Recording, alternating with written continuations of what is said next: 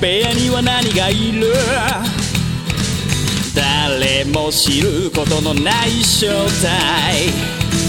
皆さんこんばんはなんて言って今夜も始まるショータイム眠りに落ちるあなたをご招待。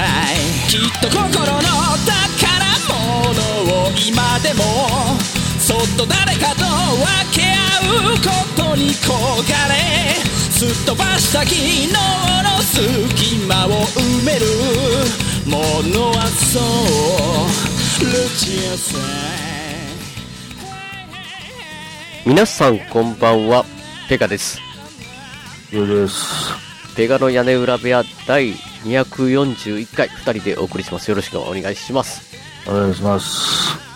りょうさん、はい。2回連続出ていただけると。ねやっぱレギュラーぶりを発揮せんず、ただなんか、声質が元に戻っている？え。はい。あの、パソコンを、来たんですか？新しいパソコンが。私パソコン来てました。まあ、その、その、まあ、切り替えは、まだできてないということで、音声周り？前のクリアなりょうさんの声が、また失われていると、今、新しいパソコンをセッティングするまでにと。そうですね、ちょっと、そっちをセッチングするまでは、いや、これ、聞いてる方で、まあ、聞いなんかちょっとびっくりしたかもしれないですけど、前回の続けて聞いてると、りょうさんのね、元気のなさが、こう、日々の忙しさを表してるなと。なんかすごい、デスループ、デスループって言ってた時はちょっと元気やったんですけど、なんか、なんかこう、収録、いけますかってタイム、りょうさんいけるって言ったら、まあいけるけど、パソコン来てるけど、まだセッティングができてないの、音のって。忙しいと。せやね、まあ、まあ、ねえ、もう、ねえ、とんでもない残業時間になってるから、マジですか？ちょっと、だからもうね、ちょっとね、屋根裏部屋でちょっと体力の足を引っ張るわけいけないんで、ちょっとこう、凝縮してね、凝縮して、ちょっとショートバージョン的な感じでね、ちょっと行きたいんですけど、マジ、そんなところ、りょうさん、メールが届いています。おい、えー読まさせていただきますね。おい、えーお名前がね、神さん。えー内容なんですけど、お疲れ様です。第240回聞いたよ。うん、夏への扉、大学の時に読んだよ。もっと前にペガさんに勧めておいたらよかったな。内容はほぼ忘れてるからまた読んでみるわ。マイクラ、うちの子供がやってます。ウィザージラかな？これがどうした？とか、話聞くだけでも大変。てんてんてんと。いうことなんですけど、りょうさん。おう、おい、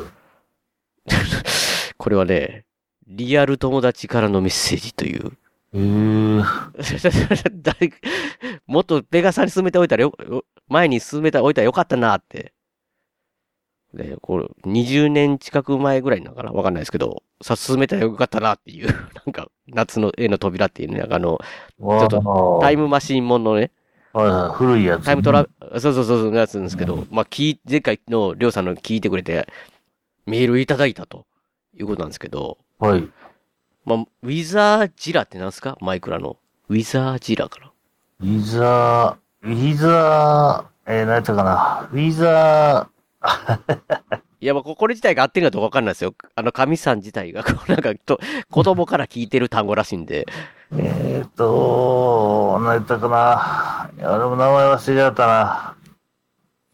なんか、うん、その、リッチみたいなやつがおるんや。マジっすか。多分そのことやと思う。うん。何？いや、僕もね、マイクラをやっていってるんですけど、また神さんこれ、多分子供やってて自分は知らないということなんですけど、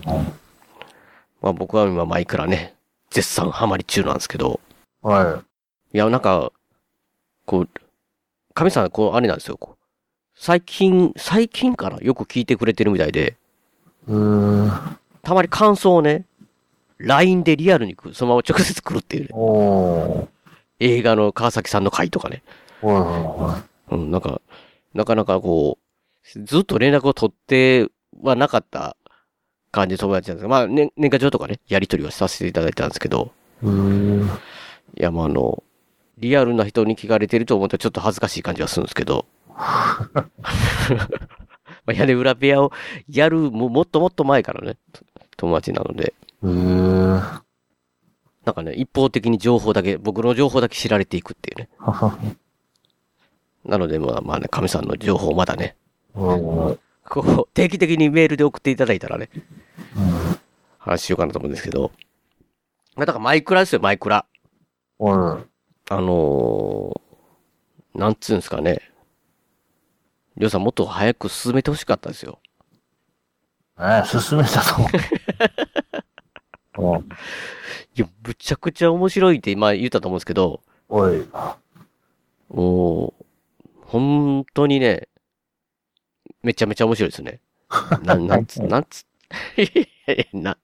なんちゅったらいいんかな？だからあの、あんなに、こう、ま、なんて言ったら、もう、画面は皆さんなんとなく知ってると思うんですけど、こう、ドドットというか、荒い感じじゃないですか。うん。なんかほのぼのしてるイメージあるじゃないですか、なんかこう。そうだね。もちろんほのぼのもしてるところもあるんですけど、なんかね、大自然をこう探索してたら、洞窟とかあるじゃないですか。うん。なんかなんかこう洞窟とか中入ってて掘ってたりしたらこう、謎の神殿みたいなのがあったりとか、うん。なんかこう、むちゃくちゃドキドキ普通になんかこう、そなんかこう、それはもう、もちろんそういう、ウィッチャー3みたいなね。それ、そのアクションのそのそういうのに、戦いに特化してるわけではないんで、マイクラは別に、なん、なんですか、その、複、モンハンとかね、複雑なこう、攻撃の戦闘バトルがあるわけではないんですけど、それでもなんかこう、盾とかと構えたら、構えたらこう、矢が、ボンって弾けれるとか、こう、すごいなんかこう、マイクラやのに、マイクラやのにっておかしいですね。なんか思っ、マイクラの僕の思ってたイメージとは違う、こう、冒険者とかもできるっていうか、こう、普通に、本当に知らないところに入っていく、真っ暗なところに、こう、松明をピッて置きながら、こう、置くとうなってんねや、みたいなね。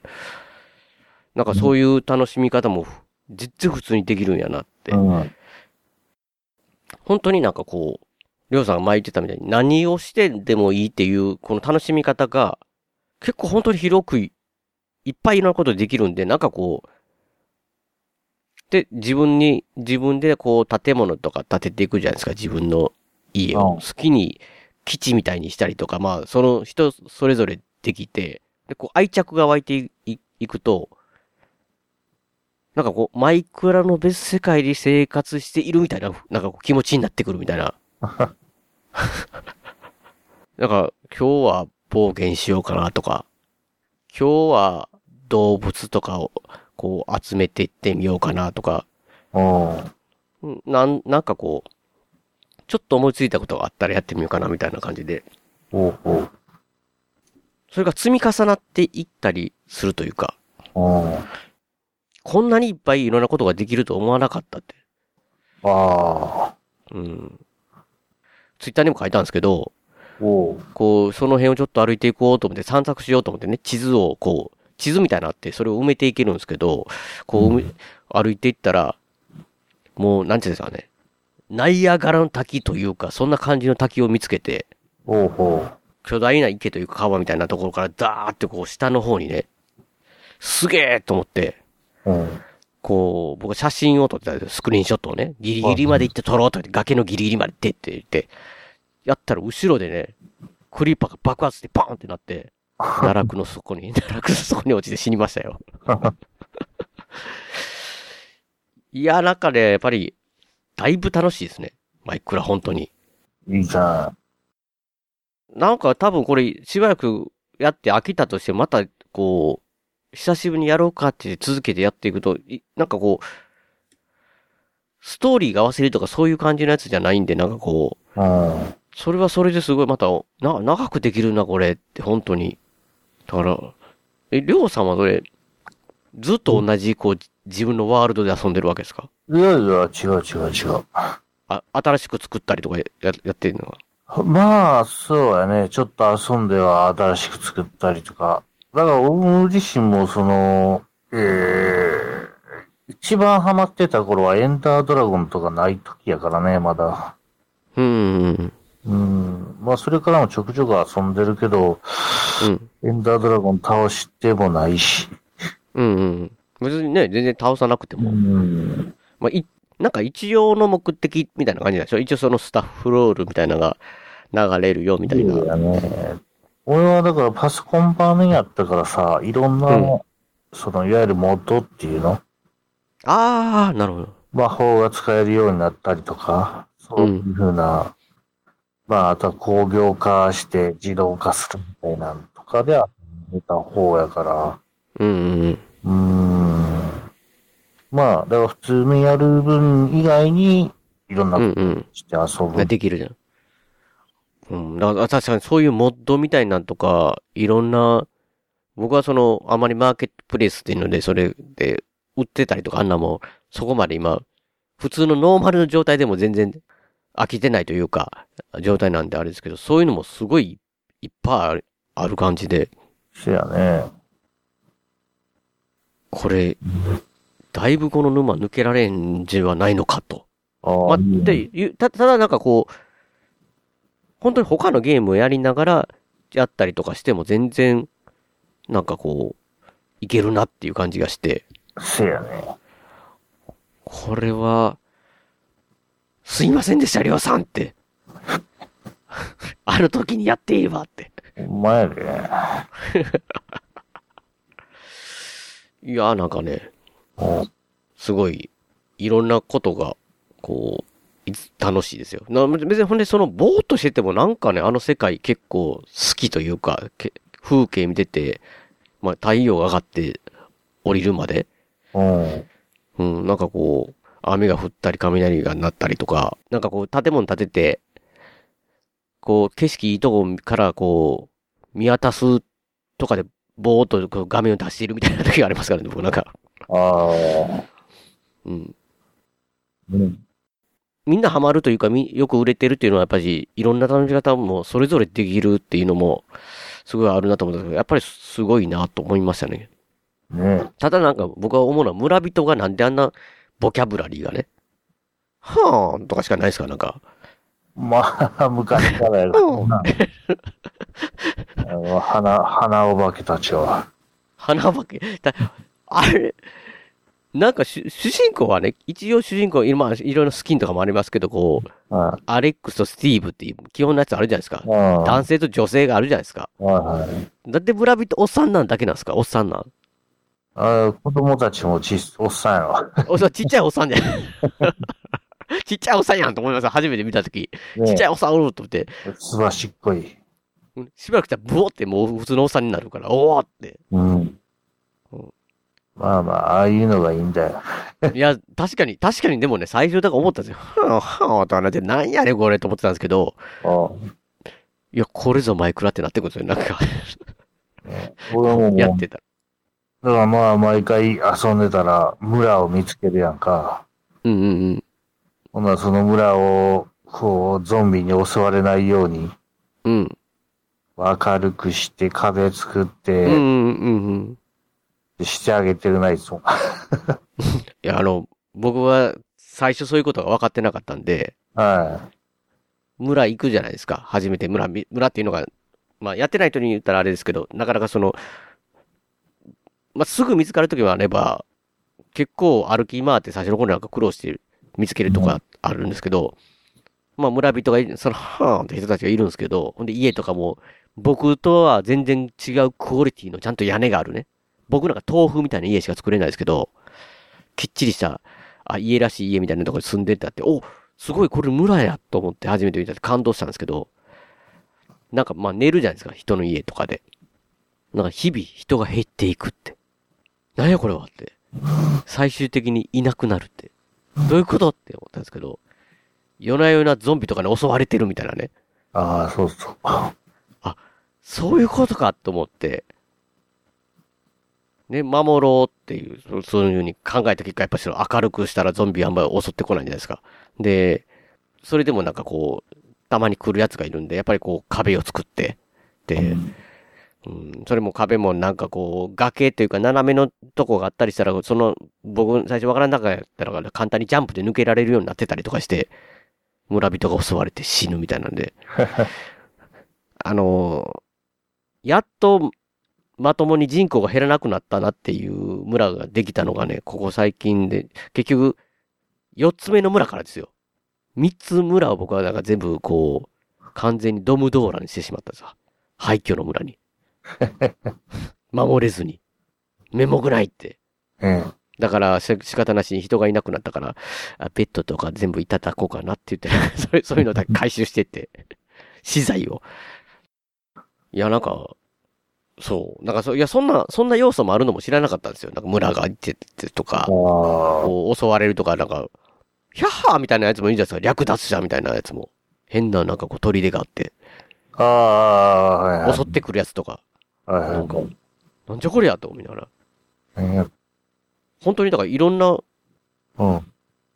さっきそ知りたくないからって言って、こう、あんまり、ただでもクラフトみたいなの難しいから、わからなかったらこれはどう使うんかなとか、これはどうやったらとかいうのは調べたりするんですけど。あんまり大まかのことを最初調べなかったやってたんで、なんかいろんなことにびっくり、びっくりしましたよ、なんか。なんか、急に海をこう、ボー、船をね、作作って、手漕ぎボードを、あ海渡ってたらいきなりね、ドーンとか言って画面いっぱいになんか怪物みたいなのが出てきて一瞬、ボーンって。で消えるんですけど、何これ一瞬何起こったんで、ボーンって、だからびっくりするんですよ、なんか。ほんなら右上に、なんか食らったりしたら、毒とか出てくるじゃないですか、こう。うんうんうんアイコンみたいなのが。それでなんか、何やったかな疲れ、疲れみたいなのが出疲労みたいなのが出て、10分ぐらい疲労とか言って、はい何やろこれ疲労って言って、あ、でも体力減ってんしいけるなと思ったら、ベッドを置いてもベッドすら壊せないとか、おブロック壊されんなんなこれと思って。でもう急いで家に帰って、バケツに牛の乳を絞って牛乳飲んだら治りましたよ。いや、なんかこう、いろんななんか不思あるなって思いながら、謎が。とにかくなんかこう、すっごい、スタンドバイミー的な？隣町、どこに、新しく、その、冒険している、見るみたいな、その、なんかこう、純粋なやつ、こう、感じれるんですよね、僕は、その、なんかこう、まあ普通に家建てていくとか、そういうのも楽しいですけど、なんかこう、知らないところに、土地に行って、見たこともない洞窟や谷とかがあって、そこを探索していく。まあ結果何もない時もあるんですけどね、奥。あ、なんかそれの、それがすごいリアルじゃないですか。常に絶対なんかあるわけじゃなくて。ね。うん。で、なんかこう、まあ、なれ、なれ、オオウムかな？なんか、鳥みたいなのがおいるんですけど、それもなんかこう、懐いてきたりしたら、肩乗ってくれるんですけど、うん。声真似するんですよ。それ最初知らなくて、うん。なんか、なんかね、家におって明るいところにおんのに、うー、うーってゾンビの声が聞こえるんですよ、最初。何これ何これってずっと思ってたら、耳元でその、オウムガンの真似してるっていうね。えー、なんやねんよ。で、そいつを、だから、待てみたいなのできるんですよ。なんか、こう、うついてくるのと待てみたいなのを。お待てってやって、どっか行ったら、ゾンビの声がいなくなるんですよ。あ、こいつがやってたんかいみたいなね。いや、わかんないですよ。これ多分、僕は今そう思ってるだけで、実は僕の家の下は地下空洞になってゾンビの巣窟やったら知らないですけど、多分、多分、そんなことなかったと思うんで。えー、いや絶賛ね、今マイクラとにかくハマってて、はいなんかこう、本当にみんなからしたら今更っていうとこですけど、まあ今でもアップデートしてるし。そうですね。だからそ、つだから本当に突き詰めたら何でもこう、できるというか、いろんな遊び方ができるというか、だから単純に本当に僕みたいな、そのセンスもない人間でもなんか、基本的なブロックの形のね、ものが、でできてるかったりするんで、で、立ててみて、おかしかったらまた潰してみたいなんで、なんかこう、自分なりに、なんか、ま、満足するものができてみたいな感じで、達成感もありますしね、そう普通に建物建てたりとかするのも。もう僕はなんか、なんかもう中二病みたいな感じで秘密基地みたいな感じにして、なんかこう、がん、岸壁のとこに家を建ててて、その岸壁の間から海、海が見えるところなんですけど、その海のところの岩のところからボートが出発できるように、こう、穴を作ってみたいな、やって、一人でウヒヒってやってるという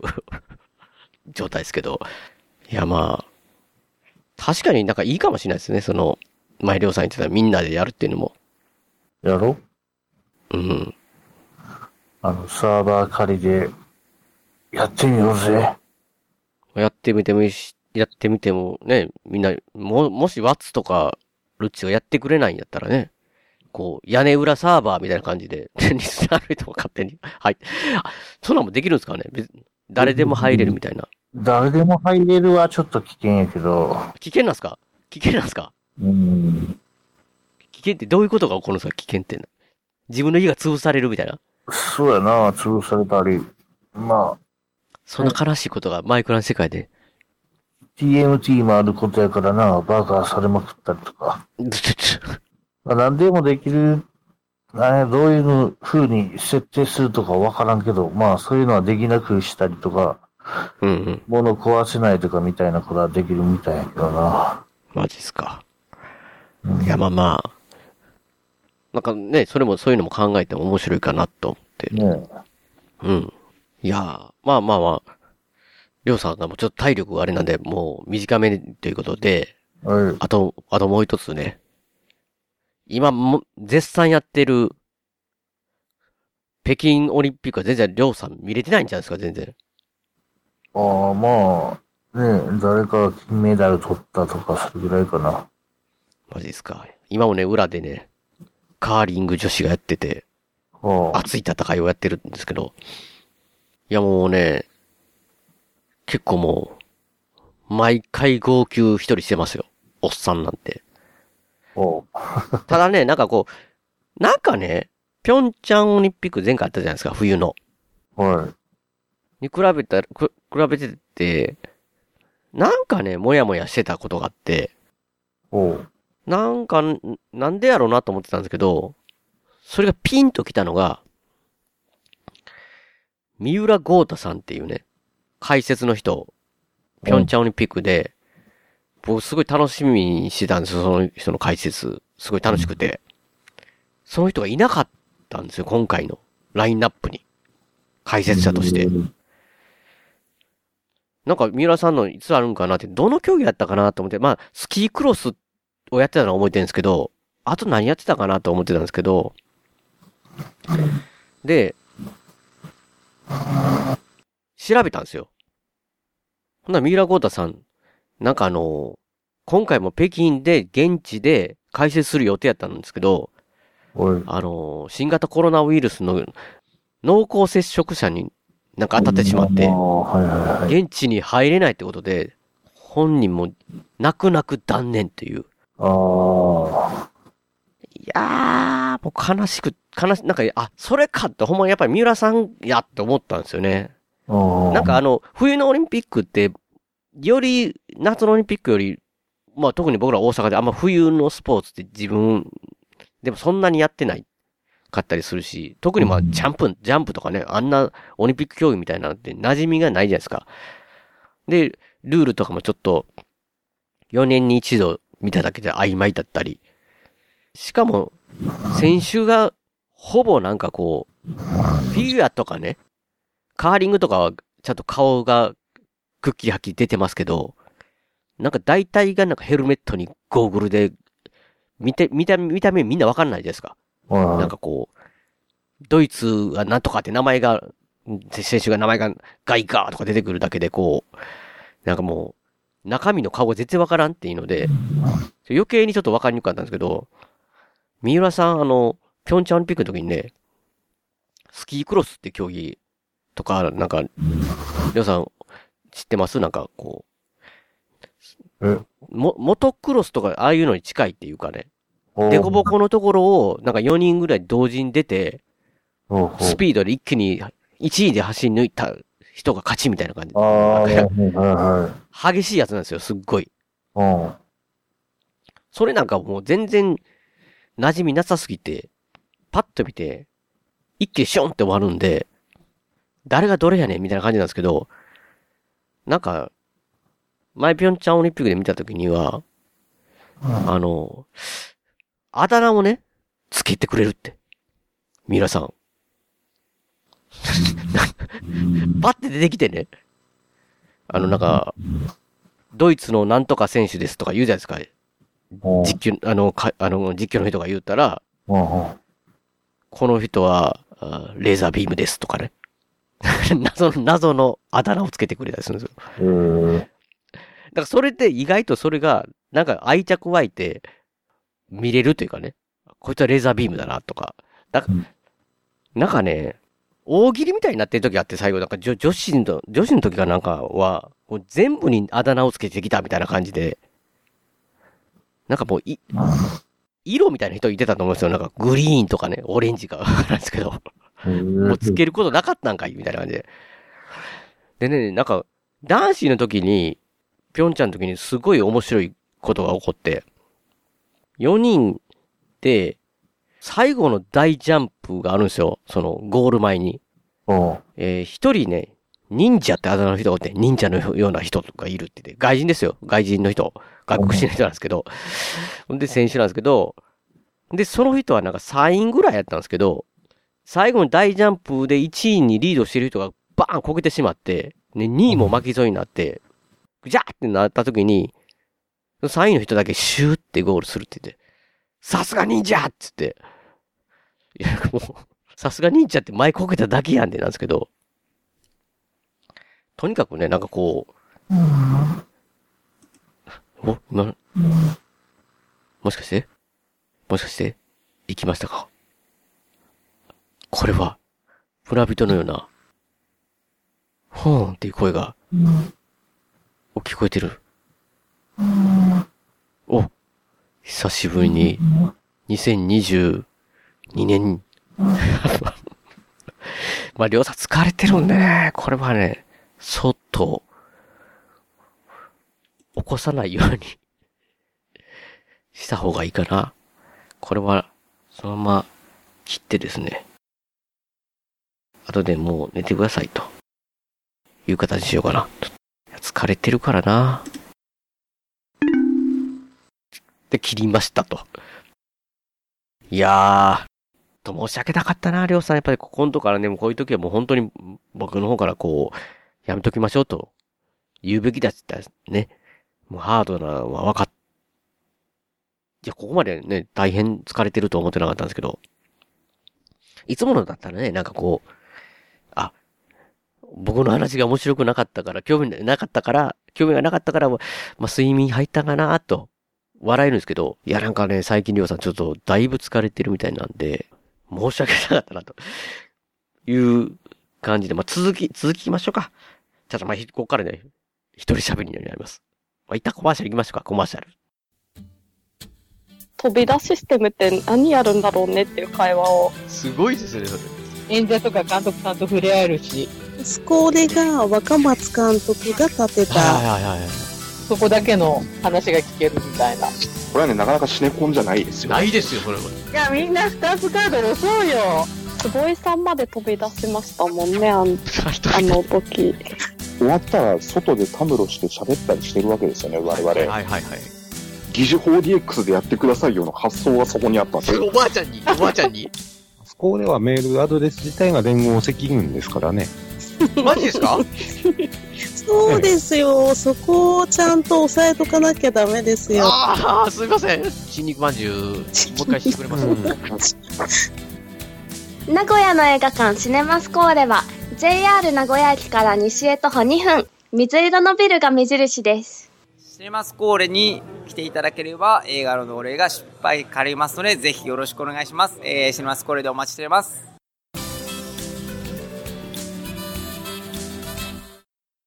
いやー、もうりょうさん寝てしまったんで、ここからね、一人喋りになるんですけど、一人喋ってこれ、なかなか厳しいですけど、この三浦豪太さんっていうね、えー方なんですけど、解説者の。まあ、ご存知の方はいるかもしれないけどもね、モーグルのね、元モーグルのオリンピックの選手ということで、長野五輪かなに出られたということで、まあ、今回、もう無理だったということで、えーインタビューをね、ネットの記事で、えー皆さんにインタビューを上げられてたんですよね。もうミラゴットさんに。で、まあ、モーグル？だからやっぱりモーグルの選手だっただけに、今回モーグルの解説をする予定だったみたいなんですけど、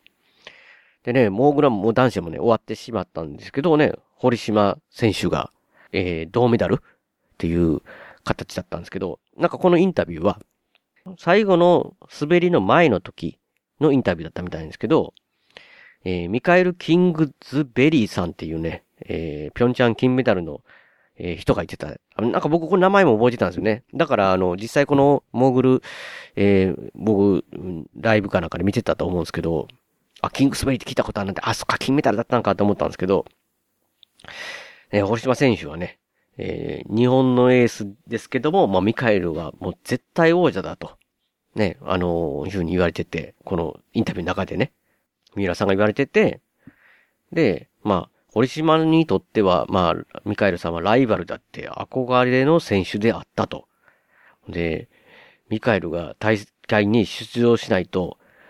堀島が燃えないのが面白いって、さあ、そうなんですかって言って。ミカエルさんが出たら燃えるぞっていう、あ、そういうタイプなんですねって。いや、まあまあ。で、堀島さんは根が真面目でとことん追求をするというタイプで、もう、もうミカエルさんの映像、試合映像めっちゃ見てるという話なんですけど、で、その、堀島選手が、勝つためにはってインタビュアーさんが聞かれてるんですよね、み、皆さんに。それで、うん、まあ、付け入る隙がないと、ミカエルさんね。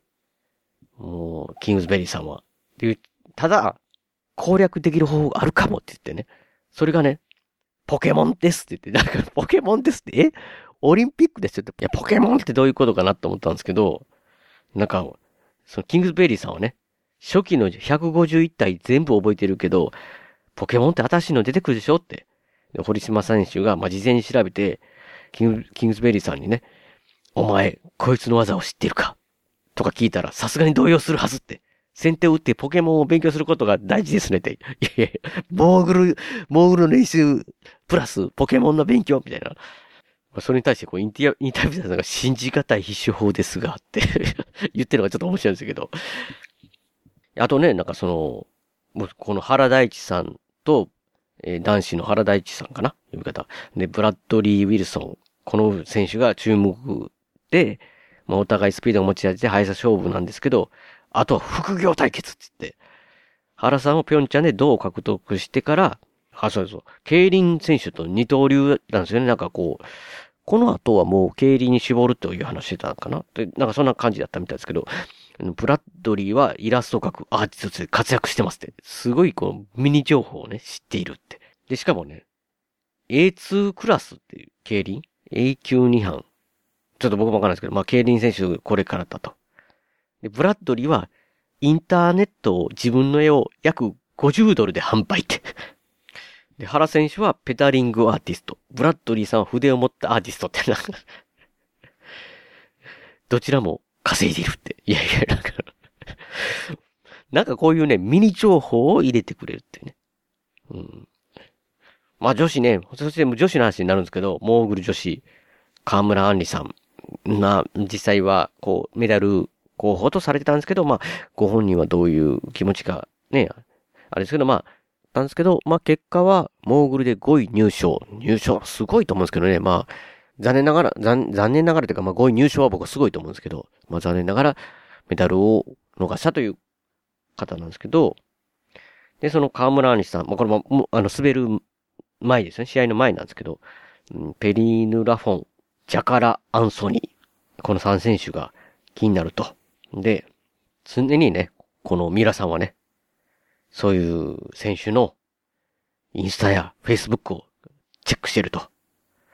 で、そのジャカラ選手は、アイスクリームの投稿が多いですし、夏はサーフィンしてますって。あ、そうなんやって感じするんですけど。で、強敵は、えーやっぱりペリーヌ・ラフォン選手ですかって聞かれてるのかですけど、えーそうかもしれませんと。ただ、まあ、彼女は大きな大会のために家族がトラブルに起きることで有名と。あ、そうなんですね。なんか、ソチオリの時はピザが、いや、ビザが降りず、ピョンチャンでは高速鉄道で逆方向に乗ってしまった。決勝に間に合うかヒヤヒヤしたぞと。うん。以前ストレ、ストレスマネジメントが上手くなったわと、彼女は話してたことがあるんですが、それはおそらくごしゅ、ご両親のストレスですってひどいな。ご、そう、ご両親のストレスですって。普通はね、どっちかって家族の力で、家族の力で、あの、皆さんのおかげでみたいな、ね、先週の方、ね、方々言われますけど、家族がストレスでって、なかなかないと思うんですけど、ね。いや、だからそういうふうにね、こう、ミニ情報を入れてくれたり、あだ名をつけることによって、見てない、いつも、え方を、ね、見てない、要は冬のオリンピック、ほとんど、なんかその自分で経験したことないようなスポーツを、どのようにしたら伝わるかっていうのを、なんかこう、考えて、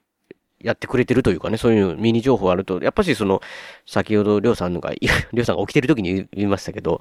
こう、見た目だけでは個性が余計わからなくなるというか、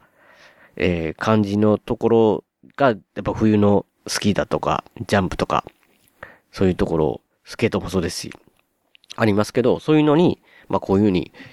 すごい、なんかこう、見ている側からすると、キャラクターが、えー、なんかこう浮かび上がってくるというか、いいなってすごい思うというか。で、まあこう、なんかこう、ちょっとネタ的な話を、してましたけど、この三浦豪太さんのなんかこう、なんか、YouTube みたいなのがね、これちょっとわかんないですけど、なんかジャパンサーチっていう中に、そのモーグルのね、その、まあオリンピックの前に僕後から気づいたんですけど、だからオリンピック前に今回の上げてる動画がありまして、そこでモーグルの話してたんですけど、まあそこではなんか、なんていうんですかね、そのあだ名がどうのこうのみたいな話はししてなかったんですけど、やっぱりね、その解説で見てる時のテンションもあると思うんで、えーただ、モーグルはこういうとこ見た方がいいよとかね、すごいわかりやすく、なんかまあ、おっしゃれてたのは、こう、ターンしてジャンプするとかなんですけど、そこの、えーターンからのジャンプの瞬間が、やっぱりよく見てると、すごい上手い選手と、まあそこまでじゃない選手とかとかの差が出たりとかしますよとか、そう、やっぱりね、この動画とかも、もう、オリンピック前に見たらよかったってね、こう、そのモーグルのね、試合を見る前に見たらよかったって、やもう完全にね、三浦豪太さんがそんなことになってるなんて、入れないなんてっていうね、北京に。えー、もう全然ね、僕も情報不足だったなーって。しかもね、この、あの、この三浦豪太さんのね、その、スキー種目を見る前に知っておきたいっていう動画をね上げてくれてるチャンネルなんかね、登録者30人ってね、僕で31人みたいなね、なんか、えー、って思いましたけど、なんか、しれーっと、こう、隙間当てや、やってんのかなっていうかね。まあ本当になんかこう、人から、いや、しかも、全然それ気づいてなかったんですけど、この三浦豪太さん調べたら、三浦雄一郎さんが出てくるわけですよ。あの、まあ、プロスキーヤー及び登山登山家ですよね。僕の中で登山家というか、いう、こう、冒険家というか、あの、年齢がね、もう70何歳とかでも、エベレストみたいなところに挑戦するみたいな、すごい人みたいな意味だけど、もう、もう、さらにね、もうだいぶ経ってるんで、年齢はだいぶいってると思うんですけど、なんか、つい、なんか、最近まで、雪山挑戦したみたいなイメージある、三浦雄一郎さんの、息子さんだったんですね。しかも、オリンピックに出られてたと。俺見ると、えー、リレハンメルオリンピックと長野オリンピックの、えー、フリースタイルスキー競技男子モーグル日本代表選手って、すっごい人ですよ。うん。いやー、本当に、なんかね、盛り上げてくれるというか、その知らないし素人のような僕たちに、ちょっとでも楽しんでもらおうっていう、どうしたら楽しんでもらえるかっていうのをすごい、考えて、しかも面白くね。もう先ほど、もう、りょうさんに話したね、そのスキークロスの、何ですかね、その、1位の人が焦げて、後後ろの人負けそうになって、忍者、忍者ですよ。一人がくり、こう滑った後にね、ゴロゴロって転がりながら行って、2位は一体誰なんだみたいなね。いうのなんか本当に解説者の人と、二人です。大盛り上がりですよ。笑いながら。いや、僕もそれ実際リアルにその時確か見ててめっちゃ爆笑しましたからね。いや、本当に。なんかこう、すごいたの、同じものを楽しくなるというか。まあ逆に言ったら本当にね、今回のではね、もうその競技は言わないですけど、見てても、もう素人にはちょっと、ちんぷんかんぷんでなんかこう、テンションもあんまりな解説というかね、わから、全然わからへんな、みたいな。やっぱりそれは、なんかこう、マイナーなスポーツほど、まあ、実況と解説の人の、で、わかりやすかったり、面白くなったりとか、すんごいするんだなっていうのをすごい感じましたね。まあもちろんもともと競技の力があって、それだけでも見れるんですけど、よ、より面白くするというかね。うん。番組の途中ですけども、ここで、えー、笹山さんの今回のね、一曲。えー、今まさにね、北京オリンピック真っ最中ということで、よくオリンピックのテーマ曲ってね、各曲があったり NHK があったりとか、ありますけど、笹山さんの曲、まあ、オリンピックでかかってると、何、どの曲がいいかな？みたいなね。なんかちょっとふと思って、まあ、競技終わった後にスローモーションでね、なんかこう、競技を映りながらかかってたら、これがいいんじゃないかって。まあ、僕ならこれかなという、えー曲をね、聴いていただきたいなと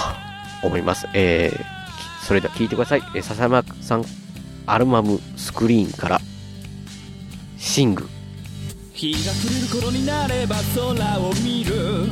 人間それぞれご都合ばかりで。ああ今日も見事な夕焼けだ。ああ今日はお前に乾杯だ。いつか必ず会おうと。交わした画面越しの声に。なんとなく何度となく背中を押されてきたんだ。愛を歌いたい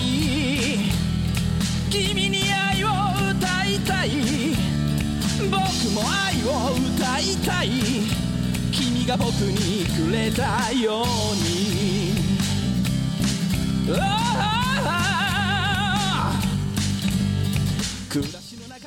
いや、本当にね、オリンピック、すごい、えー、毎日、まあ、号泣というか、あの、なん、やっぱり子供の頃はもう金、銀になる、特に金メダル取ってる人っていうのをすごいね、テレビでバーバーバーってやって、すごいすごいってやってて、なってましたけど、やっぱりこの年になるとね、えー日本人選手でも全然、その、まあ、言ったらその、表彰台より下、さらにまあその、えー入賞よりも下の人とかでもね、もうもちろんそれ以外の、えー要は日本人関係ない外国人の方、と普通にこう、世界のトップの技、えーを見せ、見れてるっていうのだけで、もう、すごい楽しくて、そして類線も緩くなるっていう感じですごい楽しませていただいてますよ。もう今日もね、本当に今、先ほど言いましたカーリング女子、えー、と、まあ、今日は、えジャンプラージヒル小林陵侑さん、金メダルってね、すごい、まあ、ノーマルヒルでも金メダルでしたし、すごいなと思ったんですけど、特に1回目のジャンプ、すごい飛んだ時に、フォーって、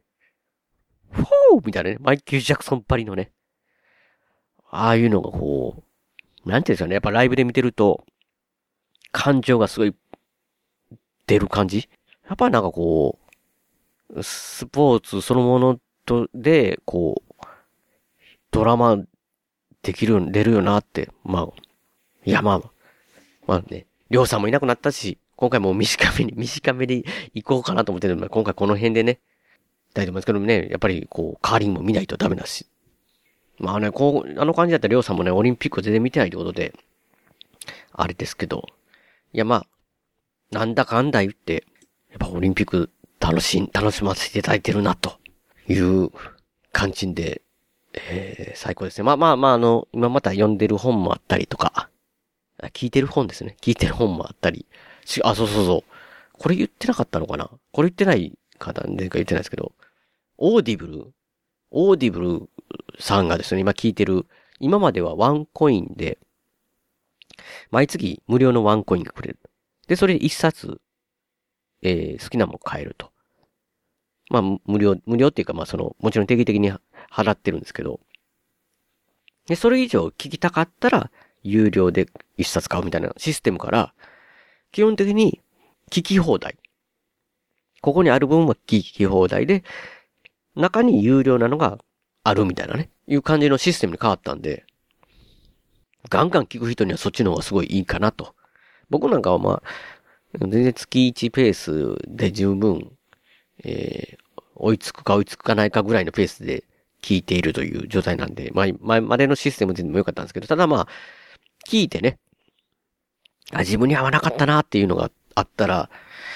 ね、本当は別の本にしたらよかったみたいなことはあったりしますし、まあそれするなら有料になるっていうことを比べると、ちょっと聞いてみて、あ、いやこっちの方がいいかなと思ったら別に本に変えるってことが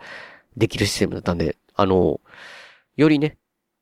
皆さん聞きやすいと思いますので、いや、オーディブル本当に、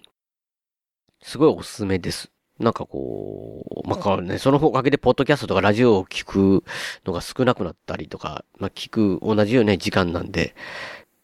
なん、なんですかね、同じ、まあ、作業をしながらとか、運転しながらって聞くのに、置き換わりみたいにしてしまってるとこはありますけど、あの、すごいおすすめなので、ぜひね、あの、屋根ぶらべ聞いてるぐらいならって言ったらちょっと、へりくだりすぎかもしれないですけど、あの、オーディブルおすすめですよ、という形で今回ね、締めさせていただきます、やっぱみんなね、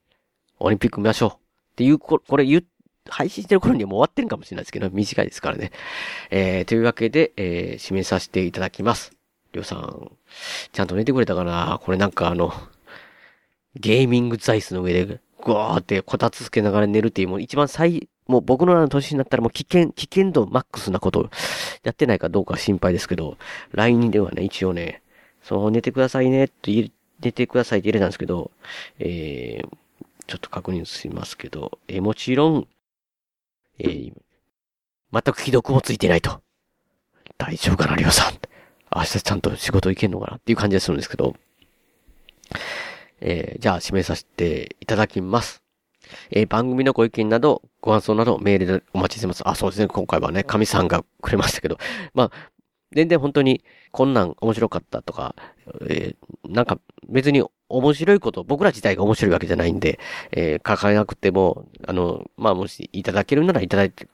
送っていただくとすごく僕たち嬉しいので、えー、お待ちしています。えー、ブログのメールフォームから送っていただくか、ブログのメールフォームがあるんですけどね、これちょっと使いにくいかもしれないですけど、どこやったかな。一応ね、こう、ブログのページ、屋根裏ページの、えー、なんか左側の方にね、番組内容紹介、各種目標の不定期更新。全然できてないですけど。えー、パーソナリティっていうのがあったり、えー、その下の方にね、行っていただくと、メールホームというのがありまして、もう名前の方は、まあ、ハンドルネーム何でも構いないですし、で、まあ、メッセージを入れていただいて、送信と、あ、もうそういう形で送っていただくか、もしくは普通になんかそういうメールのやつで、屋根裏部屋、えー、ペガ屋根裏部屋アルファベットでね、ペガ屋根裏部屋、アットマク Gmail.com という形で送っていただいても、どちらでも構いませんので、えー、ぜひ、えー、お待ちしてますので、よろしくお願いします。えー、今回の演技曲もですね、笹山さんで、スルリです。えー、このスルリを含む笹山さん関連デジタル曲、こちらの方は iTunes ストアや Amazon MP3 他いろいろなところで、えデジタル配信購入、デジタル配信、デジタル購入、えー、音源を購入できますので、よろしくお願いします。えー、CD などはオンラインストア、リミオンザレコードで購入できます。オリジナルフルアルバム、シャニクサイ、セカンドフルアルバム、灰の水曜日なども絶賛発売中ですので、よろしくお願いします。えー、それでね、ニュースとして、まあ、えー、Spotify、Spotify の方ですね、こちらの方で、サブスクリプションサービスとしては初となるフルアルバムのね、シャニクサイ灰の水曜日をこちらを解禁しましたので、えー登録無料で全曲お聴きいただけますので、よければぜひよろしくお願いしますと。でも有料登録すると高音質になるらしくて、CM も入らなくなりますので、まあ、もちろん、えー買っていただけると一番嬉しいという形ですね。で、あともう一つですね、ホームルームっていう、えー曲、えーホームルームですね。これが、あの、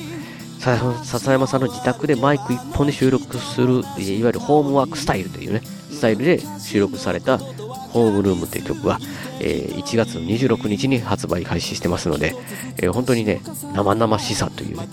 一番一発撮り。あ、一発撮り？ファーストテイクです。まあ、一発撮りの生々しさを心ゆくまでご堪能ください。これ本当におすすめなので、ぜひお買い求めよろしくお願いしますということで、えー、あとアルバム IGE、こちらの方は全国レコード CD ショップで取り扱っていますので、お店でもね、お取り寄せできますので、ぜひぜひよろしくお願いします。では、また次回の配信、りょうさん起きてるのかな？まあ一人喋りかもしれないですけど。で、お会いしましょう。さようなら。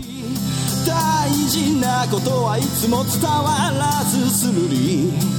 相変わらずのままでいられた二人。街はもうすっかりと懐かしく変わり昔のことと分かりすぎる一人。